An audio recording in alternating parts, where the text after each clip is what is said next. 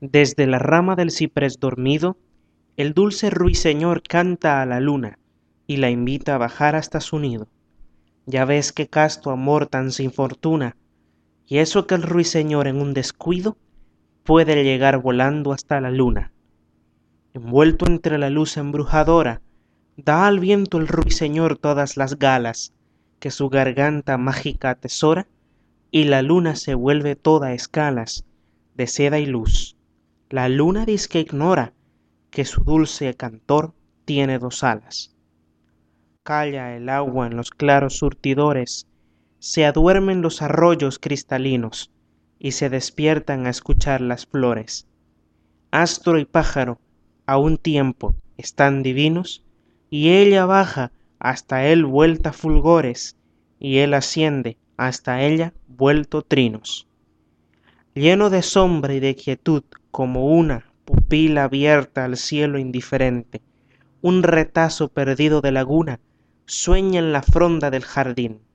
Presiente la pálida belleza de la luna, aquel espejo claro, transparente. El ruiseñor solloza dolorido, envuelto entre la luz embrujadora, cuando calla de pronto sorprendido, porque desde la rama en donde llora, advierte que la luna se ha caído y flota sobre el agua onduladora. Calla el agua en los claros surtidores, se aduermen los arroyos cristalinos y se despiertan a escuchar las flores. Luna y pájaro a un tiempo están divinos y ella asciende hasta él vuelta fulgores y él desciende hasta ella vuelto trinos.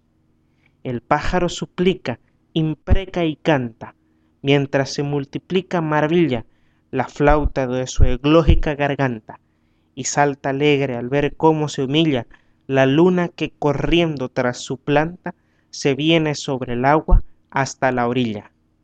Ante el dulce deliquio que le miente la luna, riendo en el cristal del lago, loco de amor el ruiseñor se siente, y respondiendo al amoroso halago, hunde el pico en el agua transparente y se bebe a la luna trago a trago.